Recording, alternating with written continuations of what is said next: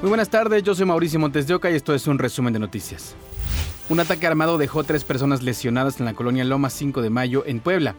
Según testigos, delincuentes dispararon contra una casa, lo que provocó que vecinos se refugiaran en sus domicilios. La Secretaría de Seguridad Ciudadana informó que dos personas fueron lesionadas por arma de fuego y un adolescente por el impacto de vidrios. Con bombas Molotov atacaron a transportistas en el municipio de Gilotepec, Estado de México. La Cámara Nacional del Pasaje, Autotransporte y Turismo informó que fue el 31 de marzo cuando una unidad que transportaba a personal de fábricas fue agredido con estos artefactos. Hasta la fecha se tiene conocimiento de tres ataques similares, tres. Afortunadamente no hay personas lesionadas, solo daños materiales.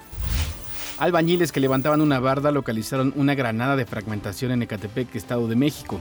Ocurrió en calles de la colonia Jardines de Cerro Gordo cuando los trabajadores se percataron del artefacto y lo arrojaron hacia una casa donde quedó atorado entre los cables de luz. Pensaron que era de juguete y cuando la bajaron se dieron cuenta que era real. equipo especial antibombas acordonó el área y aseguraron el explosivo. Un presunto traficante de armas estadounidense fue detenido en Ciudad Juárez, Chihuahua. El arresto fue fortuito ya que el sujeto identificado como Miguel N circulaba en sentido contrario en una de las calles de la ciudad fronteriza. Al revisarlo, la persona originaria de Kentucky traía consigo dos pistolas de uso exclusivo de las Fuerzas Armadas y dinero en efectivo. Los reportes indican que este sujeto ofreció mil dólares a los policías para evitar su captura. Las autoridades investigan con qué frecuencia esta persona cruzaba a México. Siguen tomados los cinco planteles de la UAM como protesta por los casos de abuso y acoso sexual que denunciaron varias alumnas. Las jóvenes señalan que mantendrán el paro hasta que tengan diálogo directo con autoridades de rectoría. Este sujeto fue profesor de la Universidad Autónoma Metropolitana hasta que fue despedido el 28 de febrero pasado por denuncias de acoso. Ya fue detenido en la Ciudad de México acusado de abuso sexual agravado en contra de tres jóvenes menores de edad y remitido al reclusorio varonil Oriente. Su detención surge tras las denuncias de decenas de estudiantes de la UAM, quienes tienen en paro a la institución desde hace 22 días. Este martes un grupo de profesores llegó a la unidad de Iztapalapa con la intención de iniciar las mesas de diálogo. Aquí dentro de los puntos viene justamente el, el, cómo sería es justamente estos diálogos. Pero las estudiantes que tienen tomados los cinco planteles de la universidad por denuncias de violencia de género no las recibieron ni tampoco las escucharon. En ese escenario, pues decidimos en conjunto que no aceptaríamos las propuestas hasta que se genere una nueva cita en donde la rectora sí acuda. En un comunicado, la UAM señaló que sí hay condiciones para el diálogo, pero las paristas se negaron. Quienes están retrasando no somos nosotras, sino misma, la misma rectoría. Una mujer más fue localizada muerta en nuestro país. Se trata de May Joana Millán. Los hechos ocurrieron en Sinaloa, pero la noticia indigna a todo un país.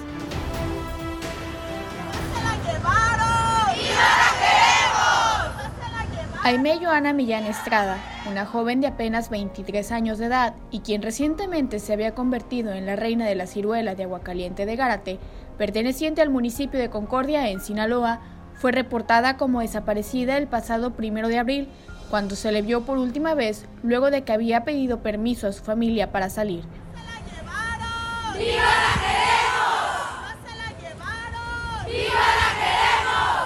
Durante la tarde de lunes el malecón de Mazatlán se pintó de morado, acompañado de fotografías de la joven. Sus familiares y amigos se dieron cita para exigir a las autoridades su localización con vida. Pues sí, se le localiza aquí en la zona, dando la vuelta, se pasea y todo. Y de repente manda un mensaje que va un, que va un mandado, pues, que, que iba un mandado a, a Villa Unión y es todo lo que se sabe de ella. Aime había enviado su ubicación en tiempo real a sus amigas y ya no regresó, según lo que pudieron rastrear a través de la señal. Antes de llegar a la sindicatura se podía apreciar que el estudiante de nutrición había llegado al poblado de Malpica y luego regresó a Villa Unión en el mismo puerto de Mazatlán. Se supone que, que sube a un poblado que se llama Malpica. Duran 15, 20 minutos allá y de regreso pierde la, su última señal de antena fue entrando a Villa Unión. Autoridades iniciaron la búsqueda de la joven en el sector donde se tuvo la última señal y fue alrededor de las 11 de la noche de lunes que se localizó un vehículo en el interior de un barranco. Elementos policíacos revisaron la unidad, en donde encontraron el cuerpo de una joven que más tarde se confirmaría, pertenecía a la reina de la ciruela. De acuerdo a la Fiscalía General del Estado, Aime murió por traumatismo craneocefálico, en tanto que el automóvil estaba registrado a su nombre. Aime vivía junto con su primo luego de mudarse de Concordia a Mazatlán, donde ella estudiaba la licenciatura de nutrición y buscaba cumplir sus metas.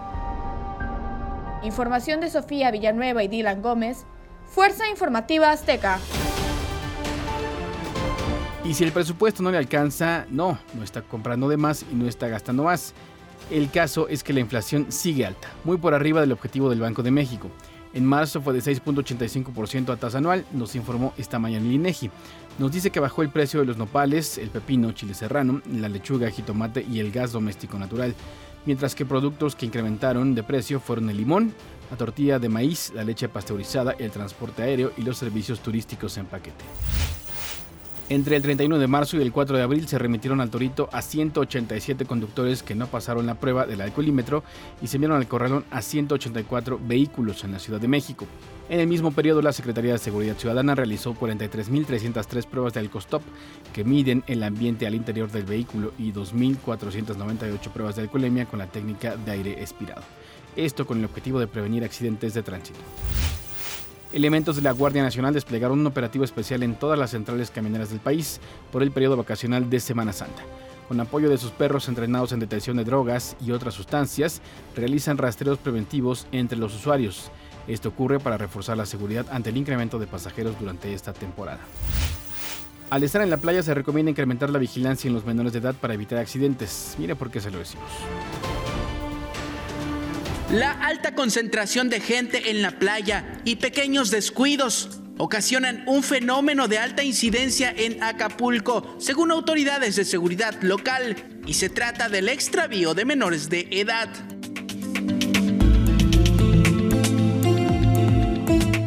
A decir de expertos en salvamento de playas, el color uniforme del mobiliario en la franja de arena y las corrientes marinas causan en los niños desorientación al salir del agua y que no encuentren a sus padres. No, que no le descuiden porque muchas veces se pueden perder, otras veces lo puede agarrar el mar y se los puede llevar. Los niños pues se desorientan fácil, tenerlo más que nada eso. Los mismos turistas confirman que el nunca quitar la vista a los niños podría ser la clave. Hay que tenerla siempre de la mano los niños para que no se extravíen o se vayan al mar de repente. Esos accidentes hay que evitar. Es la primera vez que venimos y lo, estoy, lo estamos haciendo. De acuerdo con autoridades de atención al turismo, el pasado fin de semana largo hubo casos de extravío de menores en las playas de Acapulco. En dos de ellos, los padres se encontraban bajo la influencia del alcohol, por lo que se aplicaron los protocolos correspondientes. El fin de semana tuvimos tres casos allí en Capta que, este, hasta las 3 de la mañana fue que fueron los papás por los niños porque los tenían perdidos y, no los encontraban. Pero en el caso de que un descuido ocurra, los expertos recomiendan a los padres que al llegar a la franja de arena se tomen una foto con la ropa de playa y si llegan a perder de vista a sus hijos, ubiquen rápidamente a salvavidas, policías o cualquier autoridad que se encuentre en las playas. Muestren la foto y así se tengan señas para la búsqueda. Javier Tinoco, Fuerza Informativa Azteca.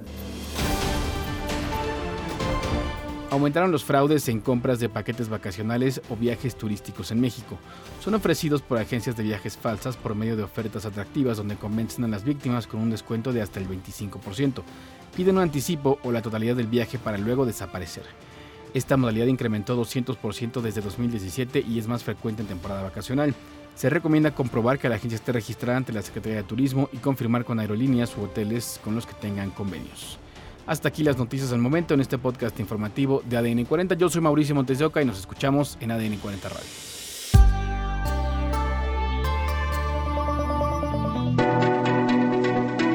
Este podcast es presentado por VAS, la super app que te ofrece muchas y nuevas formas de pagar todo lo que quieras con tu celular Olvídate de las filas y dedícate a lo que más te gusta.